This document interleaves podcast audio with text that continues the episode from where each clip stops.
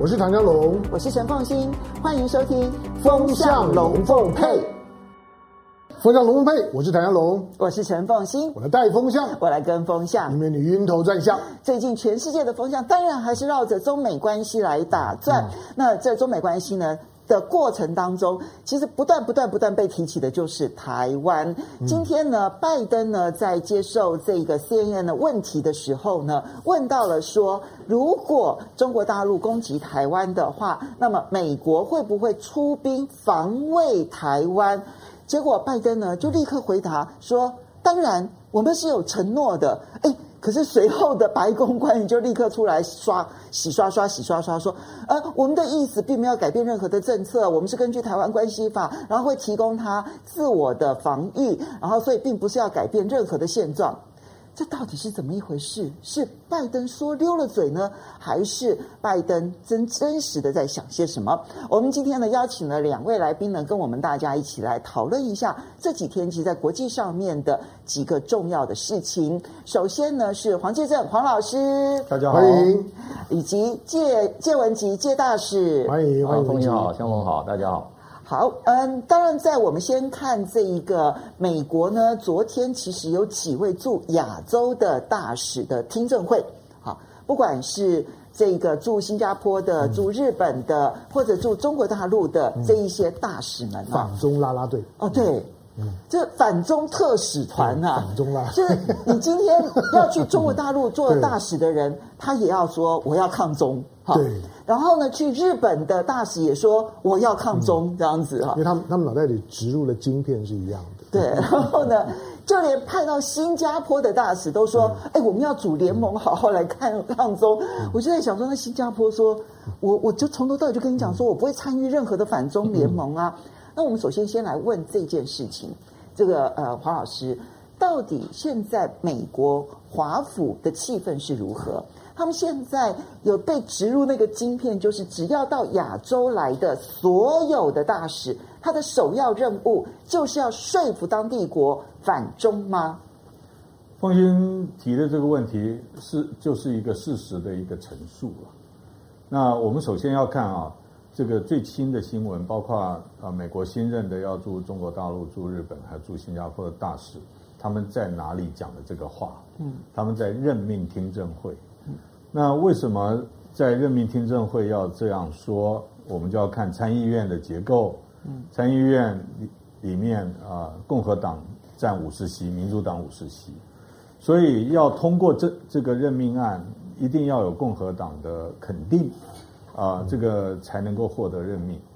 那我们再倒回来看，其实在过去大概已经将近三年的时间，美国整个国会山庄的氛围。就是高度对中国大陆未来发展的动机跟路径产生怀疑，嗯，那么也对于中国大陆有可能取代美国世界一哥啊独霸的这个地位啊，产生了某种程度的焦虑啊。那么，所以在整个华府来讲，不论哪一党，不管你是红的共和或者是蓝的民主，基本上。防中或反中变成是一个时尚，也是一个共识。那么在这种情况之下，在任命听证会上面给自己找麻烦啊，做过多的分析，不顺着议员的整个氛围去讲，那基本上就是政治上比较白目的做法。所以我觉得，以一个观察者、以一个均衡的角度来看，他们可能在对于中国大陆。的基本态度上面是一致的基本面，但是在任命听证的时候，可能会用一些比较强的字眼来向美国的参议院参议员们表达，说他们一定会啊把这个国会的这种氛围啊，还有认定啊，嗯，忠实的执行。所以黄黄老师，您觉得说他们在听证会上面的言论，会比他们的基本立场还要再往前进一点？对。因为他们在那个特殊的场域，那么如果任命听证通过了以后，等到下一次他再回来做这个呃这种述职或者是作证的时候，很可能就会更多的去强调区域的问题，尤其是驻日跟这个驻新加坡的大使，那他们应该谈更多，就是有关于他们住在国的事情。那我个人来讲啊，我觉得这一次拜登派的人都很适任啊。那么新加坡的是一个等于是数位新科技的这个创新者，那么这个派到日本的是大咖中的大咖，前白宫这个幕僚长、芝加哥市长。嗯，那地位很很从容。那 Nick Burns 去北京，那个老老江湖啊，嗯，那个应该最起码知道有很多事情啊是怎么个办理，可以稳住双边关系。好，所以呢，刚刚其实黄老师所说的，就听证会反映的其实就是华府那个国会山庄的气氛。所以，其实你从他的言论里头，你可以看得出来。当时这个时候呢，美国的国会议员只想听什么，但是他们实际上面的执行可能会有不同。那我们就要来看一下，那么新加坡的这个几乎是外交教父了哈，李光耀的这个非常重要的这个外交的左右手哈，那现在呢，在新加坡呃外交地位，然后他在国际上面啊，其实呢，他的外交圈其实也是赫赫有名的马凯硕，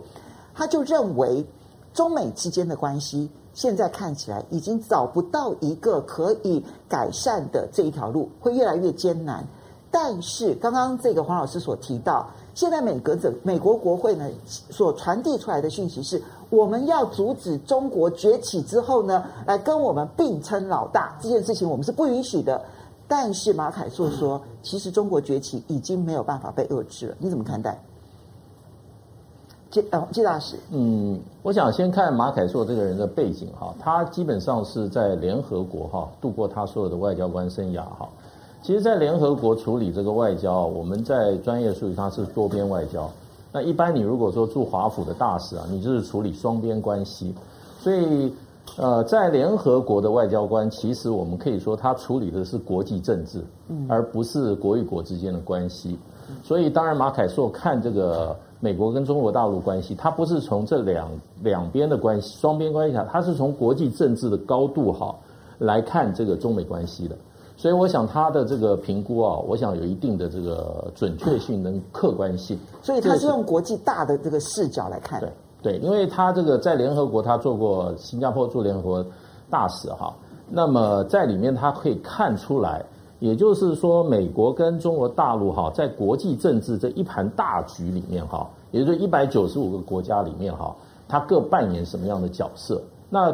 过去一段时间，很长时间，美国跟大陆都是在联合国场域做一个竞逐的，两个是针锋相对的，在多边多边的领域里面。那他也老早就看到，其实，在国际的这个大的这个政治大格局里面哈，那么这个比这个好，谁消谁长？那而且中国大陆基本上不但在国际政治哈，也就是联合国领域哈，呃，是靠实力，啊以他的实际的哈政经军的这种实力。另外一方面，他的论述，那么不管在这个气候变化，在人权，在这个劳劳工，在在这个在这个贸易上哈，其实中国大陆过去都有它独特的自己哈，有代表性的，代表一个群体，也就是广大第三世界哈。这个群体的这种哈呃论述，所以基本上不但是说实质的力量，我们讲这种实质的力量，这种不管是经贸或者说是军事哈在增长，中国大陆事实上在这个国际的论述上，事实上从来就没有落后在美国的后面。嗯，那所以现在从国际政治角度来看，中国大陆的硬实力哈，这也逐渐跟上它在国际政治上的软实力。而且有数据可看，所以我觉得马凯硕谈这个问题哈，比任何一个只处理过双边这个外交关系的哈一个国际 这个国际事务专家来讲哈，我觉得他的高度是比较高。好，但是谢大使这里面就有一个预判了啊，嗯、如果像马海硕所说的，就是中国崛起是不太可能在美国这种压力之下所阻挡的。嗯、那这时候，美国国会山庄现在这一种。我为了不希望我的称霸被你所阻碍的一的这件事情，到最后你中国还是崛起，那美国国会山庄可能会更焦虑。一种情况是他更焦虑，他就会想方设法的采取更多的行动要去打压中国大陆，这是一种可能性。另一种可能性就是我逐步、逐步、逐步、逐步、逐步，最后我终于接受了。好吧，你真的是崛起了。那我们在东西两半球各自的具有一定程度的这一个称霸，好，就多极世界，而不是单极世界。你觉得哪一条路的可能性比较高啊？我觉得美国会极力的抗拒，还有就是阻碍中国的崛起。他是卧榻之下，难容忍任何人在旁边酣睡。那不过最后，我觉得像美国国会这种啊机构，最后只有自嗨了。就是听听像这个 Burns 啊，或者说是 Emanuel 这些这些驻自己的驻外大使啊，讲一些他们听到很高兴的话。我想像 Burns 在参院的这个做听证哈，他整个的整个的论述哈，基本上是由国务院提给他的谈参资料，也就是他必须要把美国的政策讲出来。不过像我觉得像 Burns 哈，他一讲这句话的时候，我就想到一个人。就是早年曾经住过我们台北的美国驻台大叫马康卫，嗯，因为他是世界有名的颠覆专家，他当时来到台北以后，我们这个外交界很紧张的，嗯，那么 Burns 讲了一句话，他要阻止中国的崛起，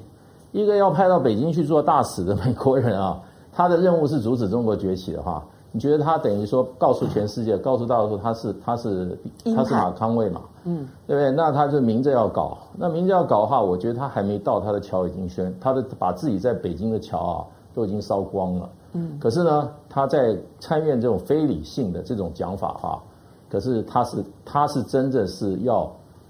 先过参院这一关，因为那边参院这些整个这些哈。高度挫折、高度不愿意看到中国崛起的这些美国的民意代表哈，那么如果不用这种论述哈，他可能过不了关。所以呢，可是两难之下，他将来到北京，其实大使是很脆弱的。中国大陆外交部门或怎么样哈，重要事情只要 bypass 他，也就是说不透过他，透过秦刚也好，透过更高层的对话也好。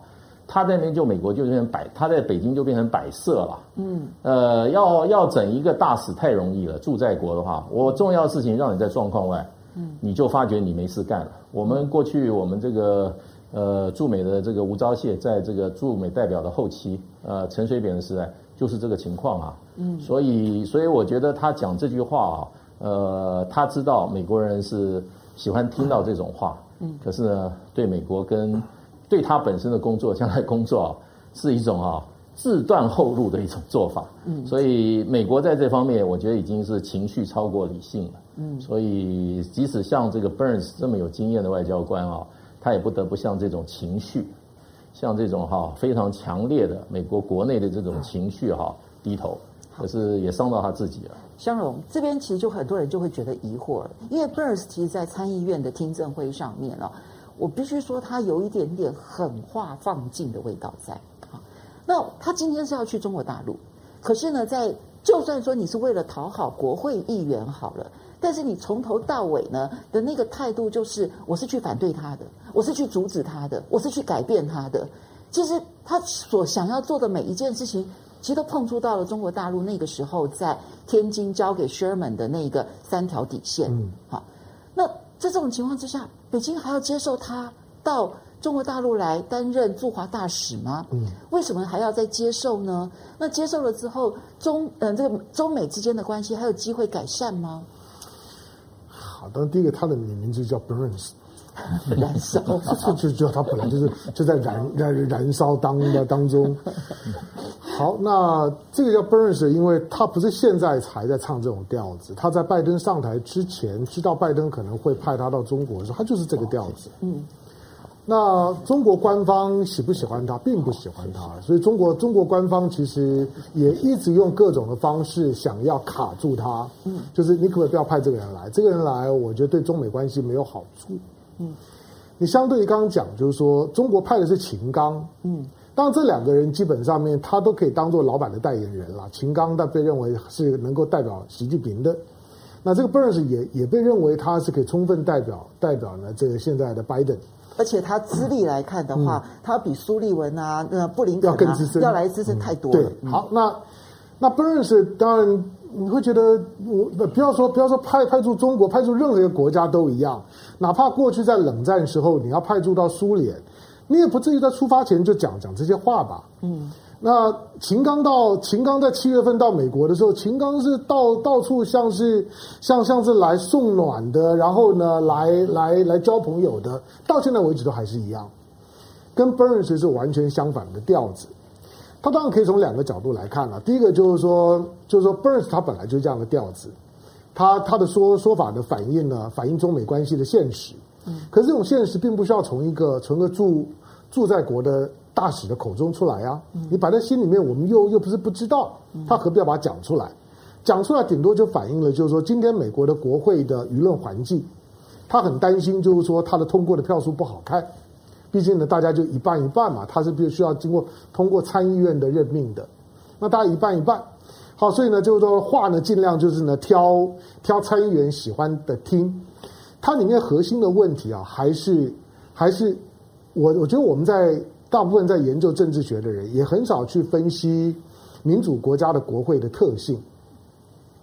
民主国家的国会啊，它有两个特性啊，是一般政治学人很少讨论。第一个就是说，民主国家的国会对内议题多半都是分裂的，可是对外议题多半是统一的。嗯，这个是很重要的。就他们会为了对对内啦，不管是不管是很多的政政策啦、堕胎啦、枪支啦或者预算啦，大家吵得你死我活的，各自呢支支持自己的政党。可是你看对外几乎都一致。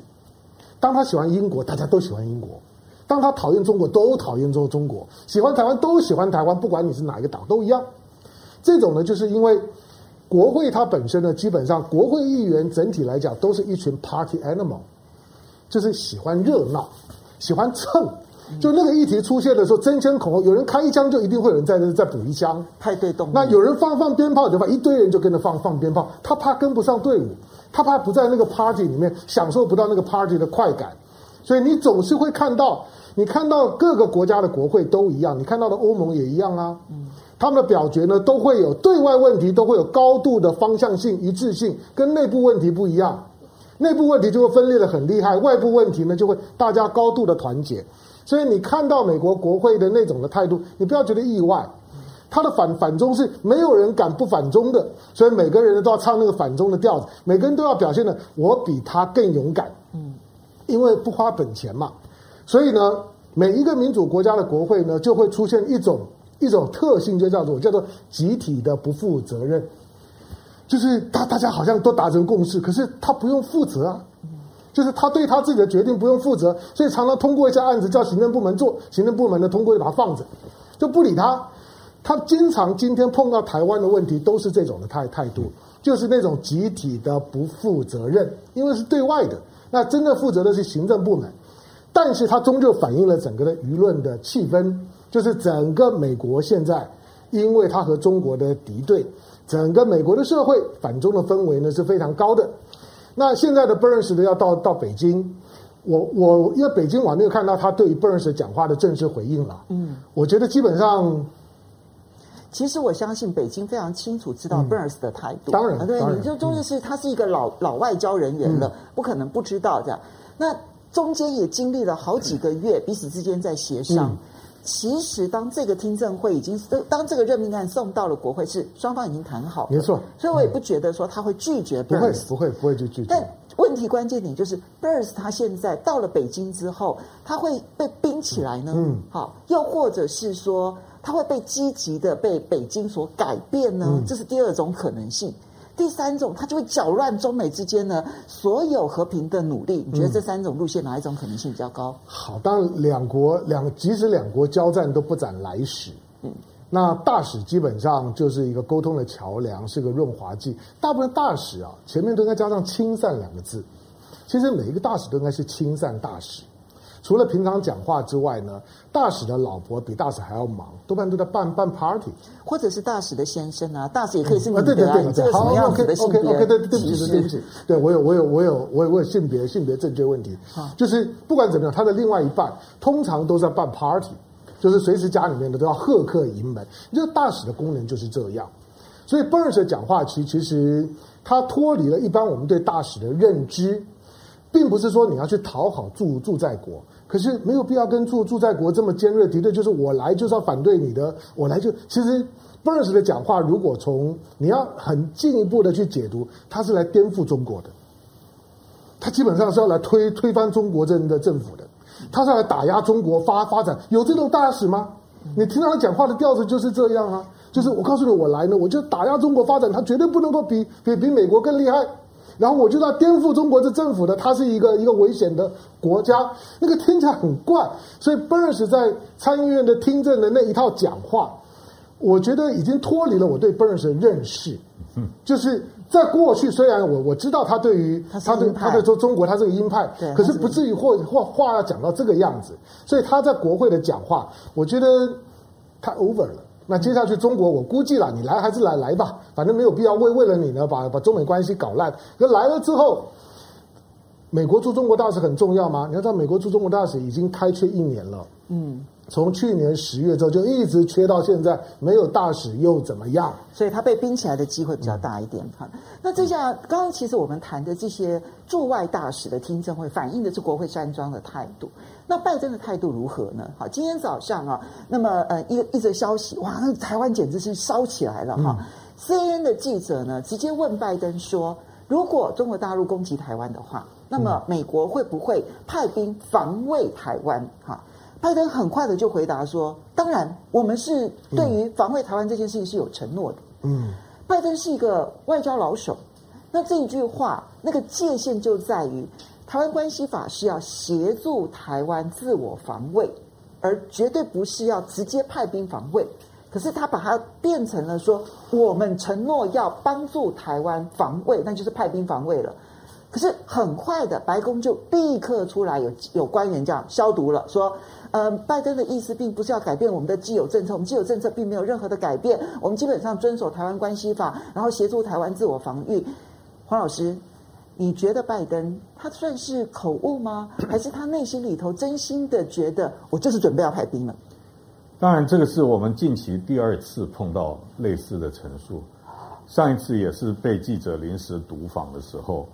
他说出了台湾 agreement，对就台湾协议，然后这边。台北就大做文章。那我我碰到这个，我到教室的时候，我问学生，我说：“哎，上个礼拜上个月啊，老师打电话给你，记不记得我说了什么？”他想了老半天。我说：“拜登七十八岁了，啊，可能不记得上个月到底说什么。我觉得关键在哪里？我觉得拜登他知道大方向、大原则。”所以这一次，我们不谈前一阵子的那个谈话，就这一次来讲，拜登清清楚楚，美国基于一美国自己的一个中国政策，他在对台的政策和工作上面对台湾是有承诺的，但是他并没有针对这个问题，记者的提问，如果跟拜登答案放在一起，那就是大新闻。对。那么，可是我觉得拜登他思考的就是后来被澄清的部分，他认为是那个承诺，所以，所以拜登在回答的时候，并没有精准的去针对记者的语言陷阱，或者是轻松的一个这种普通的问题。我觉得记者没有挖陷阱给他，我觉得是拜登自己挖了一个陷阱。我也觉得记者没有挖陷阱。对，他是记者是用 common sense 去问。对，然后拜登呢？他把他模糊的回答了，嗯所以，所以在稍早的时候，那个还没有澄清的时候，我就在想，这个美国应该会澄清。如果我们在美国澄清以前，我们把它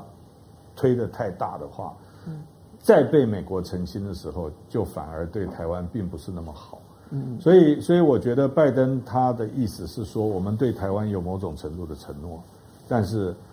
要出兵这种事情，我相信国防部还有联合参谋部都会整个跳到他身上，跟他讲说，总统不是这样子，应该是协助台湾自我防卫。嗯，好，这边我就请教介大使啊，这个问题啊，它反映的是美国内部现在已经开始激烈的辩论，到底两岸之间如果发生战争，美国到底要不要派兵？而且要不要把派兵这件事情明确化？我们其实看到美国不是国会里头有这样的声音，就包括了在智库里头已经开始出现激烈辩论，就不同立场的这个研究员彼此之间激烈辩论，所以他现在是华府的一个热议题。所以我觉得他反映的是这件事情。那拜登的回应跟白宫后来的澄清，要如何去看待？究竟美国政府如何看待这一个热议题？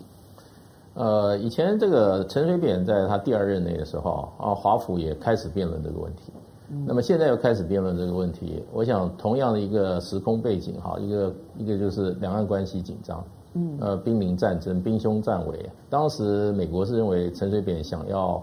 发动两岸的这个哈一个变局啊，然后呢把美国拖下水。那这就是美国人考虑的一个逻辑思考：美国要不要拖下水？然后他的政策要不要从这个清晰啊，呃模糊改为清晰？那其实这种辩论的开端是，其实我的解读应该是弃台论的开始，也就是美国发觉这件事情玩到目前这个阶段的话，它可能会真正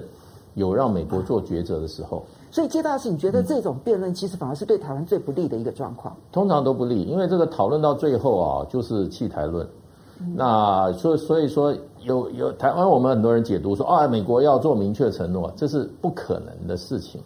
那现在会发动这种承诺，就是说美国的美国的风险太高，所以呢，我觉得弃台论出来有两个必然发生的事实，一个就是美国加强对台湾的军售，嗯，然后呢，不断的要告诉这个台湾的这个现在的蔡英文政府说。你要加强自我防卫的能力，这是在实质上做的。另外一方面，就会考虑到美国对于台湾的这种哈，基本上没有很明确的法律承诺的这种哈，所谓的防卫、提升自我防卫能力的这种哈，他们都认为还是危险。嗯，因为这个时候如果两岸发生真正的这个军事冲突的时候，美国所谓对盟邦的承诺哈，变成所有美国盟邦都要看。所以他这个时候，他把这种，因为美国的这个所有法律文件里面哈，没有对台湾什么承诺，连承认都不存在，所以就变成即使有这些台湾关系法里面啊，对台湾自我防卫提供哈足够的武器啊，这一些哈，这弃台论都希望哈把这个把这些文字哈都把它修掉，把它从这个美国的法律文字里面哈白纸黑字里面把它消除，然后真正发生事情，他就摆明得很清楚。这是你台湾跟大陆之间的事情，我没有什么背信弃义的问题。我的承诺本来就包不包括我会采取明确的军事行动的，所以这个是弃台论，我觉得已经在华府，现在已经在开始哈，已经蔓延了。我觉得未来的几个月吧，我觉得会会变成更更热的一个议题。嗯，那如果说认为就是说这些啊讨论啊什么都是对台湾这个。美国会往明确的方向走的话，因为我看到美国大部分的理论的哈，就是说这些学者专家都一直在警告说，对台湾这个哈，如果台湾在对台湾这种哈做明确的承诺哈，呃，问题很大。最大的一个问题是什么？他最怕在台湾的台独势力哈会有恃无恐，然后就明确的推动战争，把美国拖下水，这是他们最不愿意看到的。所以在两岸这个军事对立哈紧张升高的时候，美国的一般的制式反应啊，就是一定往弃台论这方面走，然后弃台论都会跳出来。好的，然后就是往这个方向走。好，这边我们就请教了香容，你看哈，今天拜登的呃拜拜拜登啊，他的这样子的一个谈话，从我的角度来讲，我觉得关键是 CNN 去问这个问题，好，因为 CNN 它是一个。一般人的新闻频道，它并不是一个特别政治的啦，或者是特别军事的一个频道。他问的就会是一般老百姓、一般民众可能会觉得有兴趣的题目。嗯，那所以当 CNN 去问的这个题目的时候，就表示这个题目在美国内部已经逐渐升温到一个一般人会关心的事情了。好，所以这是一个热议题。那拜登的回应跟后面白宫的澄清。我想，如果你熟悉台美之间的关系的话，不会觉得很意外。关键点是这个议题发烧了之后，那么究竟要如何解读？因为在台湾可能就会有一批人觉得说，哇，美国要从战略模糊走向战略清晰，哇，那这样子的话，美国老大哥就会承诺说一定会保卫台湾到底。好，这是一种。那另外一种，像金大使刚刚所提到的，其实如果你熟悉外交体系的话，你会担心的是。当你要求战略清晰的时候，你反而会激起在美国内部担心会刺会激励台独的这一批人，干脆祭出弃台论。你的看法？美国有很多的军事同盟，那些军事同盟在概念上面就是美国的红线，嗯，就是任何国家都不能够去欺负这些国国家，否则美国就会出手。台湾在不在这个红线里面？这个是一个问问题啊，就是说，因为台湾的独派一直在告诉台湾老百姓说，我们就在他的红线里面，我们是受到美国红线保护的。但是在任何的任何的公开的言语跟动作上面，我们看不出来。嗯，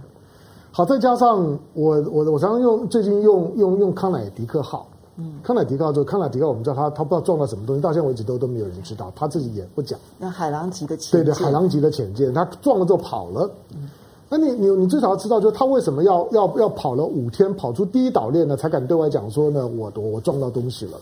因为他知道在在第一岛链之内不是他的地盘，嗯，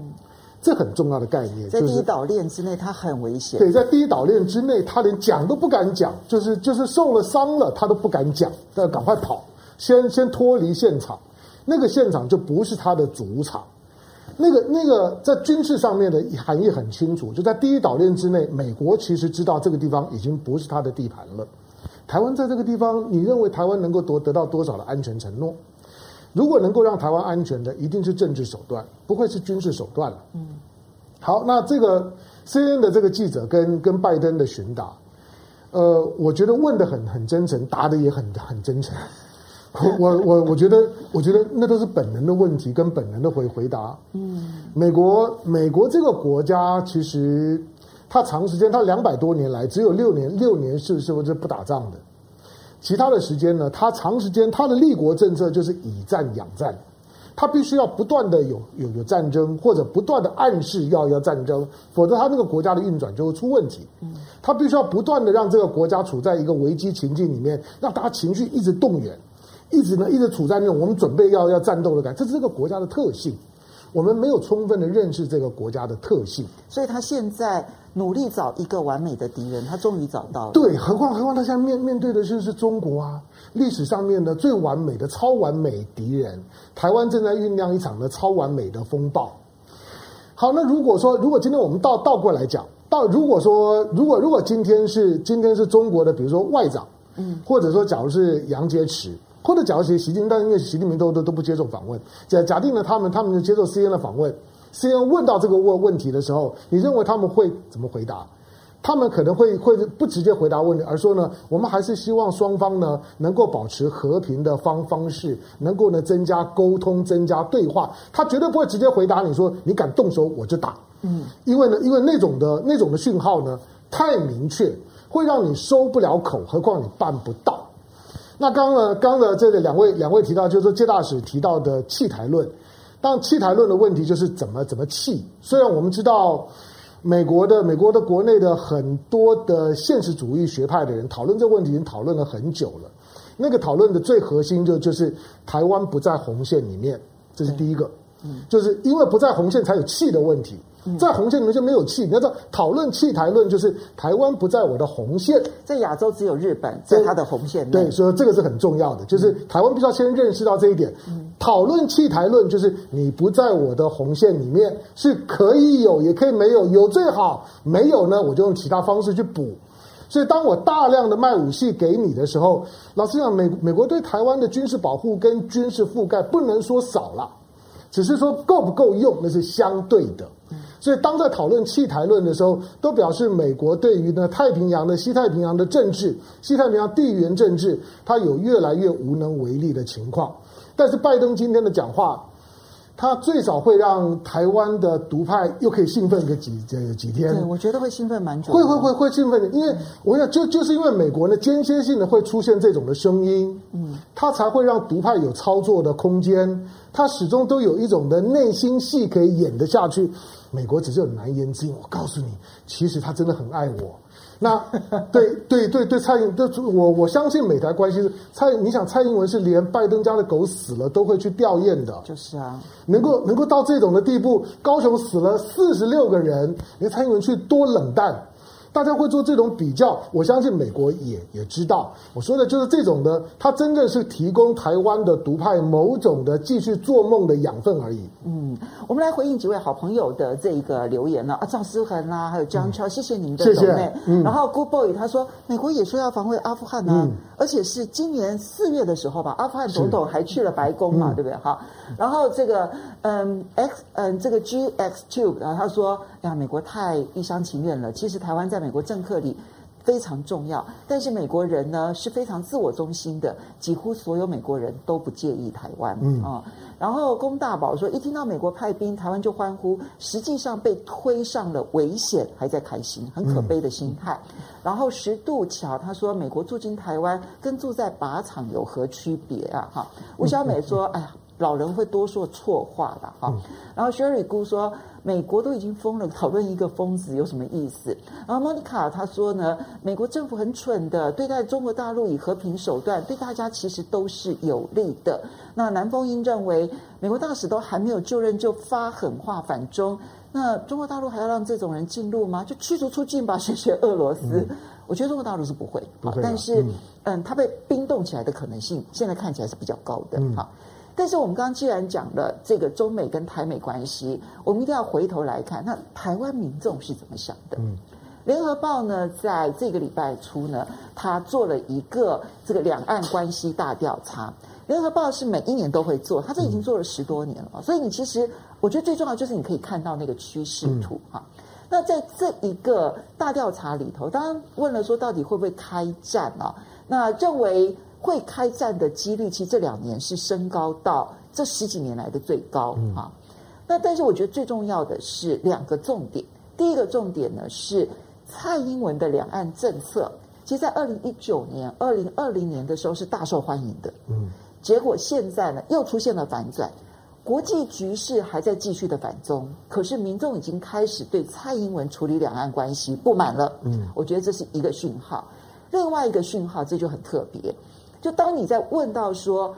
他呃两岸之间的军事安全的问题，首先应该要去解决什么问题？结果认为，哎，先处理两岸关系，好，然后呢，这个比要处理台美关系，觉得还要来得重要。差别是什么？因为你如果要去处理两岸关系，百分之四十七说先处理两岸关系，那就代表。我们去讲一下，我们要和平吧。嗯、我们去建立两岸之间的和平友谊之桥吧。那如果说是要强化对美关系的话，那就是美国你要卖武器给我们，然后你要愿意帮台湾来打仗。现在四七比三四，黄教授你怎么解读？基本上，我们从实质面来看啊，美国跟台湾要合作，必须要演练啊，必须必须要有所准备。甚至要有一个共同的行动纲领，光开会就不知道要开多少次。黄教授，你说的这个，呃，其实是军事上面的合作。军事上面，那么其实很多其一的步伐应该是多面向的，也就是说，我们跟美国还有科技的，还有农业的，尤其是农产品，还有这个卫生医疗各个面向。那我们现在碰到这这一个问题来说，美国的，我们今天节目一开始讲到这个氛围。可是，当联合报的这个民调出来了以后，虽然它跟去年的数字都没有极极大的变动，但是我们看趋势的话，是越来越多的台湾的民众认为，两岸关系处理不好的话，呃，对于台美关系来讲，忧虑会更高。嗯，我是两两个角度去看，第一个。就是可能民众认为台美关系也就是这样子了，因为不是讲什么历史最好的时候啊，嗯，那所以大家会去 worry，就是说还有一个没做的就是两岸关系没有处理，这是一一个层面的去去讲。另外一个层面是大家感觉到处理好，就是台美关系走到最好的时候，台湾还是没有安全感。对，问题出在哪里？问题大家现在回过神来，当我们拉拉队。台美关系拉拉队休息一下的时候，我们才发觉到两岸关系不会处理的话，台湾的危险一样不会降低。嗯，所以这个民调让我们有这样子的解读。当然，它的指数指标很多哈，我们把它综合起来看，有无奈的地方，也有也有警觉的地方。比较无奈的就是大家还是认为不会打，虽然说从三成多变到四成，啊，但是整体来讲感受到了威胁，但是还是认为不会打。这这一个。这个跟过去的一些其他机构的民调来讲是 consistent，就是比较类似的。那到底是执政党的责任呢，还是说我们全民的责任？我觉得这些大家都不提啊。我们看到轰炸机啊，四天一百四十九架，我们不紧张。中国大陆只要没讲勿谓言之不预啊，连分析家都懒得去说威胁到底在哪里。那么民众是希望。能够用最省钱的方式去表达对大陆愤怒。我在这边讲一点啊，当这个我们台湾的外部威胁越来越大的时候，一个是像今天拜登总统的这个讲话，如果被放大解读，我都可以预想到下个礼拜二我面对两百个学生的时候，学生一定会说：“老师，你上课讲的不对。”拜登说他会出兵，所以美国会帮我们打教训，教训解放军。这种会加强他的刻板印象，所以美国真的如果关心台湾，美国的发言要特别的谨慎。黄老师，你觉得啊，在你所接触的年轻人当中，因为在学校教书啊，其实接触的都是这些二十岁上下的这些年轻人，他们到底相不相信美国会帮台湾打仗？他们，我觉我觉得现在年轻人他们自。表达能力，台湾本来就比较低。我在上课都是用逼问的方式。那么，其实其实大概一半一半啊。真的哦。呃，有一半的同学认为美国因为台湾很重要，所以美国丢掉台湾呢会影响美国利益，所以美国一定会来。但是怎么打法他们不知道。另外另外大概一半的人会认为，就是说美国背信弃义的次数太多了。这个库德族也被抛弃，嗯，这个阿富汗也被抛弃，然后明眼看到了，还瞪着眼睛说瞎话，说美国不会放弃台湾，他们也没办法接受。这一点，我觉得年轻人的看法我可以理解，但是再走一步的话，问题就比较大了，就是我们没有把日渐增高的威胁去转化成为加强军备或改善两岸关系，嗯，而是。让所有的年轻朋友通通认为用键盘最简单、最廉价、不用流汗的方式去处理他的情绪问题，嗯，这个才是最大的我们的风险。好，所以接大师，我觉得黄老师最后那一段很重要，嗯，因为呢，呃，我觉得呃前一阵子 Brookings 啊，这布鲁金斯学会他们其实有办了一个研讨会，然后呢视讯的，那几位青台的专家。这里面的青台的学者，不管是普瑞泽也好，任雪丽也好，或者林夏如也好，他们其实有一个共同的观点。他说呢，台湾民众对于整个的这一个两岸情势紧张、军事上面紧张的恐惧或者是担忧，远比外界想象的要来得高，其实是高的。但是因为无能为力，所以转换出来，只好说应该不严重吧。那他那个转换出来，就是一批人冷漠，觉得说算了，反正也不是我们能决定。另外一批人可能就转成键盘侠，然后呢，在网络上面呢发泄愤怒、痛骂。可是骂完了之后，其实那个扎实的，你要么就是改善两岸关系，你要么就认真的充实军备。但这两条扎实的路都不肯走。对，其实我觉得我看法都不太一样。我觉得就是说，呃。现在台湾老百姓基本上还没有很大的恐慌哈，我觉得是出于习近平一句话，因为他坚持要用和和平方式统一。你觉得他们是因为信任习近平？我觉得这句话对台湾的民心影响非常的大，嗯，可是潜在的隐忧是很大的，所以我觉得这一次这个民调哈，其实呃极具意义，象征一个大的民意一个大反转。其实已经快到那个临界点了哈，台湾老百姓对于民进党处理台两岸关系的信任度已经降到最新的低点。嗯，如果民进党再不用一个比较务实的方法哈来处理两岸关系，我想民进党会在台湾的民意主流里面哈，他会被开除。嗯，那所以其实我认为蔡英文他们的反应哈，事实上比国民党还快。国民党对这个民意的这个敏感性太低了，他不晓得台湾民意正好在一个大的转捩点。我也觉得，因为这个是跟台湾的老百姓的生存息息相关的一个一个民意调查哈。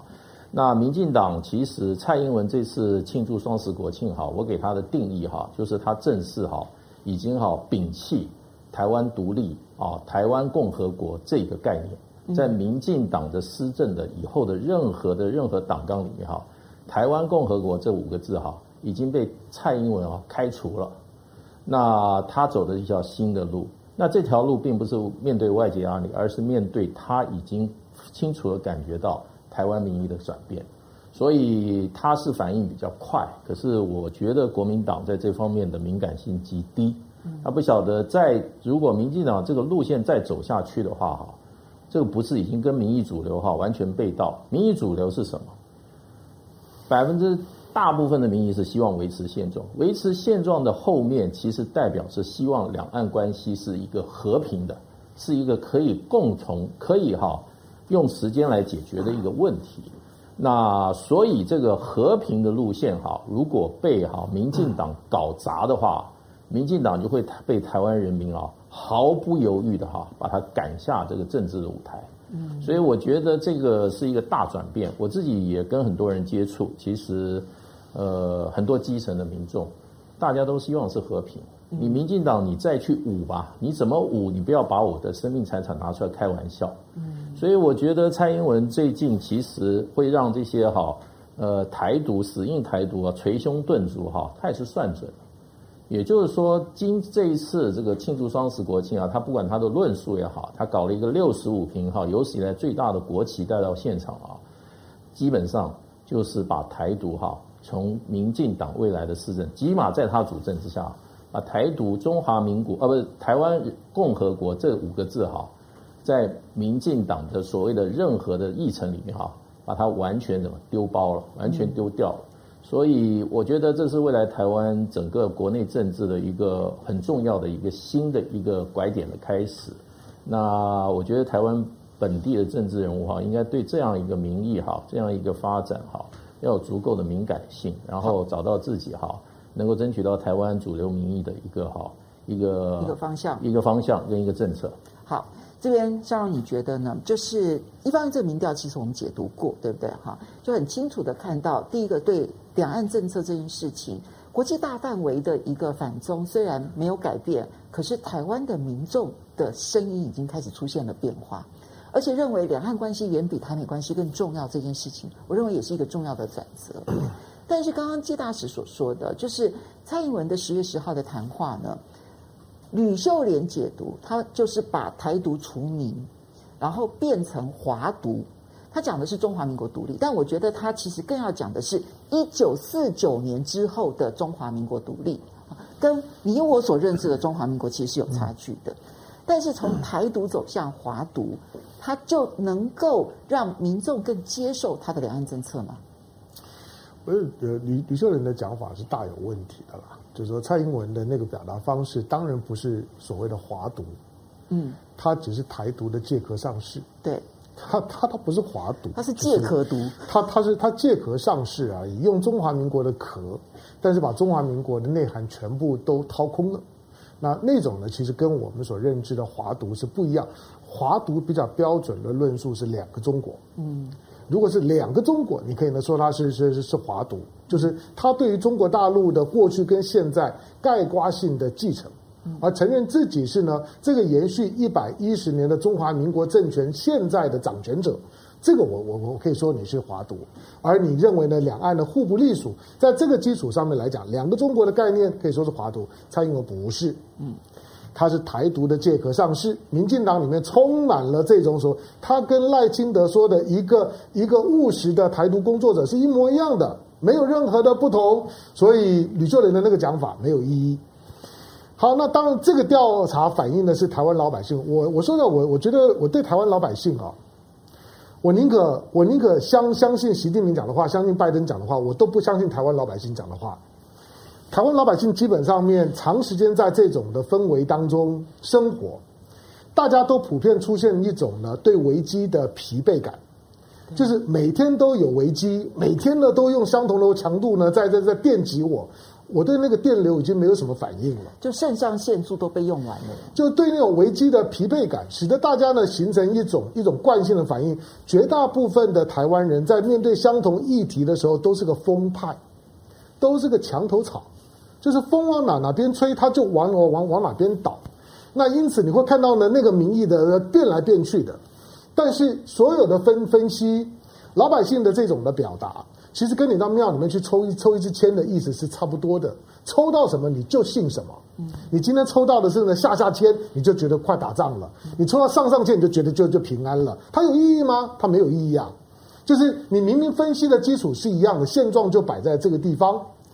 好，那今天呢，两岸的两岸的问问题，其实其实它就是很现实。比如说这两天你看到的一些的数字，呃。两两岸之间呢，今年的前前三季的双边的贸易额，我我我推估比比去年的同期呢，成长了百分之二十九点八。嗯，差不多。在在今年呢，你你你觉得，当全世界呢都在下修经济成长率的时候，两岸的双边贸易额比去年同期成长了二十九点八。我推估今年的总总量会第一次破三千亿。那台湾估计呢，最少会有个一千呢六六七百亿以上的贸易顺顺差。在这种情况下面，两岸关系该怎么去处理？这是应该很务实讨论的。我我我其实长时间比较担心的，就是说，其实两两岸两岸之间真正的就是你应该有政治对话，政治对话必须要能够开始。或许蔡英文就是说这这种的用借壳上市的方式谈谈中华民国，他也许有一种的意图，想要去去营造出一个两岸的可对话的条条件。可是问题是。你已经拒绝了九二共识，对，你已经呢拒绝了两岸一家亲。蔡英文要如何回到那个位置上面？他在谈所谓的中华民国，然后两岸互不隶属的概念。我我认为它里面是有一些的难言之隐的。我认为有些难言之隐，就是外在的环境在压迫蔡英文，必须要 do something，以免台湾成为呢大规模的大国冲突的引爆点。没有人愿意被台湾呢拖拖下水，你得要做点什么。可是他对内部呢，却是没有办法处理的，这是现在民进党的困境。好，我们很快的回应几位好朋友。D D M 他特别要给介大使赞哈，嗯，然后 Y Rabbit 他说呢，台湾教育的历史都是假的，所以台湾年轻人的认知都是错的哈。任素说台湾民众其实已经麻木了哈。然后 Nobody 说，哎呀，其实现在抗中只要唱唱歌、跳跳舞就可以让中国崩溃了。嗯，他讲那个黄明志啊，他跟这个另外一个，对对对，然后那个玻璃心，然后这个 Z Min 他说蔡英文。躲回中华民国底下，说要维持现状，那这五年不是绕了一圈吗？又回到国民党的原点吗？嗯、那浪费时间，还付出了吃来猪的这个代价，台湾人真是赔了夫人又折兵。那不吃莱猪没关系，嗯、年底的时候是可以公投反莱猪的，这样好好好。Keep campaign，他说台美关系容易处理，给钱就行，跟大陆的关系要讲心，嗯，其实这是比较难处理的。嗯、我觉得这倒是真的哈。好，那回来我们看下一个话题啊。其实这件事情很微妙。伦敦金融时报呢，在前几天呢，他报道了一个独家新闻。他说呢，美国呃中国大陆呢前呃七月份的时候，嗯，他试射了极音速飞弹。嗯，你请注意哦，这个极音速飞弹呢，它而且带有核弹头哈。嗯，这个极音速飞弹呢，是现在的任何拦截武器都没办法拦截的啊，因为它的轨道复杂啦，如何等等的。那么而且成功试射，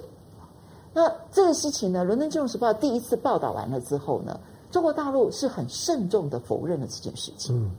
说没有这件事情哈。结果呢，这个没有想到呢，我们看到这个接下去呢，后续我们看到的是《伦敦金融时报》呢再报道，就这个中国大陆外交部已经否认了，《纽约时报》甚至于跟进了一则报道说，访问的专家都说没有得到任何这样的讯息。嗯但《伦敦金融时报》呢，这两天再跟进，跟进说什么呢？跟进说，他不但已经试射了，而且他是两度试射成功。嗯，嗯，所以这个消息到底是怎么一回事？现在连美国总统拜登都说他要感到担忧。黄老师，你觉得《伦敦金融时报》为什么会咬死了中国大陆已经完成了极音速武器的测试？这件事情对于中美之间的军事关系会产生什么样的影响？第一个，呃，《金融时报》本来就是很多次啊，很多次握有所谓独家的新闻，所以我们基本上看到一个没听过的新闻，我们先会把它放在桌子旁边，不会丢到垃圾桶，因为我们要去查证。嗯。可是我看到中国大陆外交部的这个发言人赵立坚啊，他的反应并不是说没有这回事，他他的回应是说我我确实是有一个飞行器，但是你们误会了，那个是可回收的一个。航天器的测试，那不论如何，啊、呃，我觉得我自己以我的专业来讲，我不敢讲台湾的乐山雷达，但是美国的战略防空司令部对于这一类离开地面的这种火箭，应该都是有掌握的，就是就会发觉，就会看到，因为美国的感知器比较多，它有很多间谍卫星可以看。所以美国应该是可以看得到是什么东西，那可是他传达的讯息有可能是美国并不愿意，呃，去把这个讯息公诸给大众，啊、呃，不论是政治操作或者是制造全球紧张。那么，但是呃，这个如果说如果说诚如中国大陆所讲的，确实是航空飞行器啊、而不是极音速的这个飞弹，不论。故事是谁讲的？但是我们可以知道，就是它有绕行地球的能力，然后再落到地面。嗯，那这个已经可以证明中国大陆它一定的能力了。啊，那么这个能力，我相信当然会让美国包括总统还有美国的防长啊、国防部长都公开的表达忧心。那么会不会再更高度的去更进一步去呃让美国？去想要做更多的研发，或者是要求在盟邦中间摆设更多的这种感知器啊，去观察，或者是呃弹道防空，那基本上这个就引爆了，有可能引爆新一波的军备竞赛。好，这边请教一下介大师，你如何解读？坦白说，这个新闻从我的角度来看，它其实只有两种可能嘛，一种就是它是真的，一种就是假的。嗯，如果它是真的。那中国大陆外交部否认，因为终究你在研发一个军事武器，除非你最后成熟，否则的话你不想让外界知道，那就反映的是这样的一个态度。那可是如果这是真的话，那其实你就必须理解，从美国的角度来说，我现在所有的这个拦截武器，我都拦截不了这种这种飞弹，那么他就更加的忌讳要跟中国大陆开战。好，这一点是。你从台湾的角度，那一些想要说哦，只要两岸之间发生战争，美国就会介入的人，你请你注意，美国可能会有忌惮的，会有更强的忌惮。那另外一种情况，其实它就是假的，就是它就是一般在和平用途的太空探索的航航天器。那既然它是航天器，而且是可回收的航天器，那现在大家都在做这件事情，你为什么一定要把它给变成了一种武器呢？那这就代表说，美国有一批人希望借由中国大陆说他已经成功了，然后去向内部要求他们可以展开新一轮的军备竞赛。你的判断已经怎么看这则新闻的发展？我觉得美国军方跟情报系统应该老早就知道中国大陆在超高音速飞弹上面的哈发展的这个这个突破跟现状啊，所以美国事实上美国军方已经。公开讲过几次对中国大陆这个超高速音速武器的一种忧心，而且一个最重要一点就是，美国在这方面是落后，嗯，而且超高音速武它大概差不多在十到十五倍，这个十万十五马赫，就是说超超超音速的哈，十到十五倍的那个速度，美国现有的拦截系统啊是无能为力的。我想这个方面美国也已经证实了，可是我觉得这个 Financial Times 的报告哈。我比较相信赵立坚的讲法，赵立坚讲得很清楚，这是一个可重复使用的哈太空飞行器，嗯，那就好像是以前美国发展的太空梭一样，嗯，因为它是可以重复使用，因为现在中国大陆事实上它航这个这个太空站建立以后啊，它这个太空人回来以后啊。它这个着陆方式啊，它的使用的使用的这种航航空器哈、啊、是不能重复使用的。嗯，我想这个是必然，它必须要突破的。尤尤其在这个航航太科技里面，它必须要突破一个关口。所以我也觉得赵立坚应该是没有没有必要要去讲一个谎话。可是我觉得这个事情跟这个超高音速武器的这个发展是两回事。嗯，那大陆事实上在这个阅兵的前一阵阅兵的时候，它这个东风是十七吧，那个就是说有滑翔性能的这种弹头哈，它已经都展示出来了。因为这种弹头就是用钱其生钱学森的这个哈，它这个这个弹道理论，弹道对弹道理论，它是可以在回到大气层的时候啊，在大气层滑翔的。嗯，那这种就是代表这个它滑翔的时候速度更高。然后呢，再加上它在这个时候它会变轨，所以变轨就是说你没有办法抓住它未来的走向，你无法演算，无法演算。所以这一类的武器，事实上，我我大概看了很多这些资料，我觉得俄罗斯俄罗斯有一个耗时，也是这一类的武器哈。这类武器现在就是俄罗斯跟中国大陆独步，美国在这一门这个所谓的哈杀手锏武器上面是落后的。所以这也造成美国军方是相当相当的担忧的。可是这种武器就变成，就美国的本土是无法突破的这个神话哈。事实上，美国现在没把握。所以你想想看，如果跟中国大陆开战的话，美国任何国家的核心利益，最核心核心的利益就是本土不受攻击。那美国现在对它的本土受攻击这一点，不受攻击这一点，它没有把握。两个国家没把握，一个是俄罗斯，一个是中国大陆。嗯，那所以跟任何跟俄罗斯跟中国大陆开战的话，他必须要考虑，就是说他的可能代价是他的本土会受到攻击。对，这是美国人最大的梦魇。所以在这个情况之下，除非美国或中呃，除非俄罗斯和中国去攻击攻击美国的本土，美国会采取真正采取军事行动的话，其他任何地区，美国跟中国大陆的军队。在进行对抗或直接冲突的时候，它都有一个风险，就是美国本土会被到受到攻击。是，所以在这种情况下，我觉得除非美国本土直接受到攻击的话，美国是绝对会避免跟中国大陆开战。那盟邦都还不太可能了。那我不晓得台湾这些民进党的军事专家啊跟民进党的这些支持者啊，有什么理由说美国将来在？台海出现战端的时候，美国会出兵跟中国大陆直接对抗吗？拿他美国本土被攻击的这个好完全不可接受的核心利益来换取台湾的和平吗？我觉得这个就是一个常识都可以解决的问题。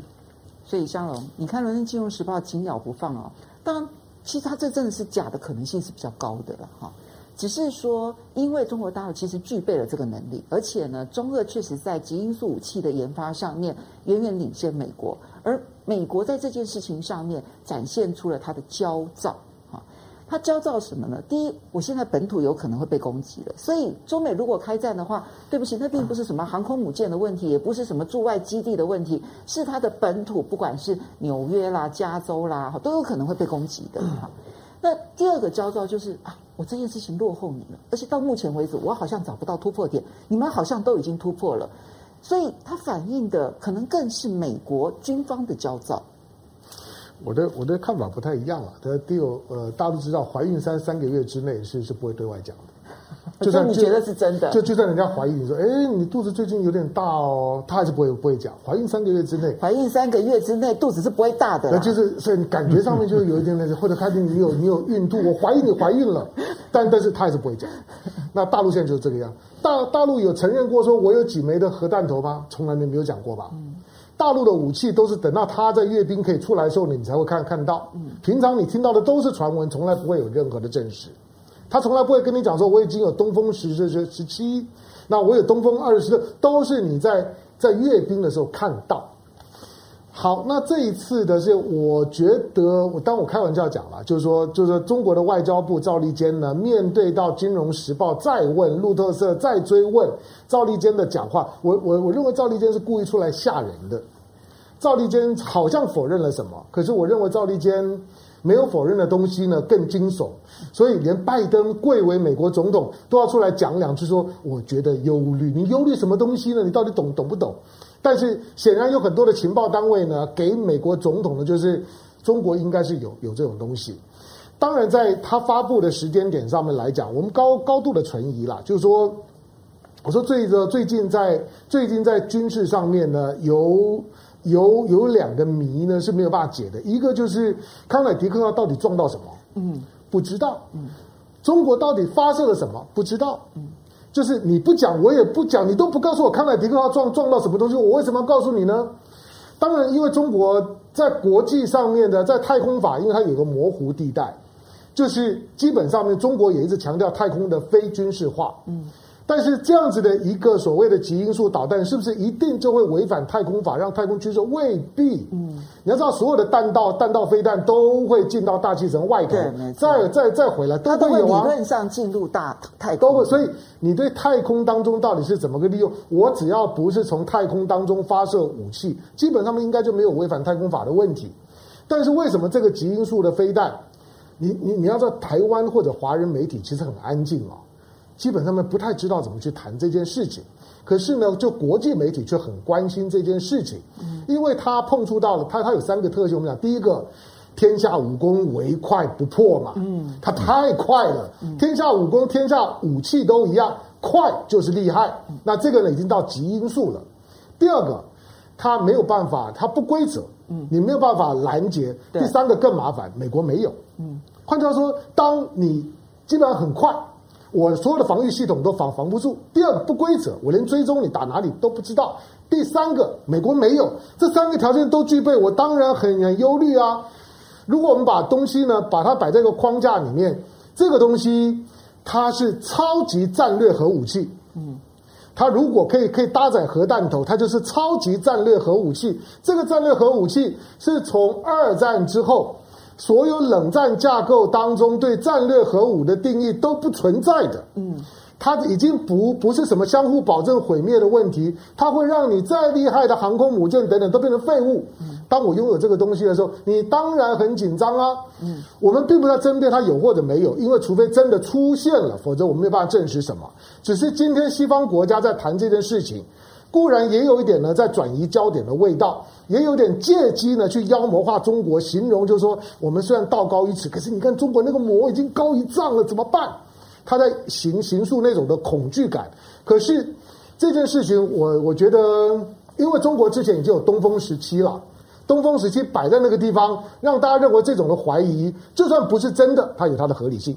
好，因为我们其实已经超越了我们直播时间了，嗯、相当大大的一段时间，嗯、我们必须真的很舍不得的跟大家 say 拜拜了。没问题。以后真的是要把时间再拉长一点。要非常谢谢黄老师，也要非常谢谢介大使，谢谢，谢谢两位。嗯、那我们承诺以后一定会常常邀请两位来我们节目现场啊。嗯、那非常谢谢大家，我们下个礼拜同一时间风向龙凤配再见喽，拜拜。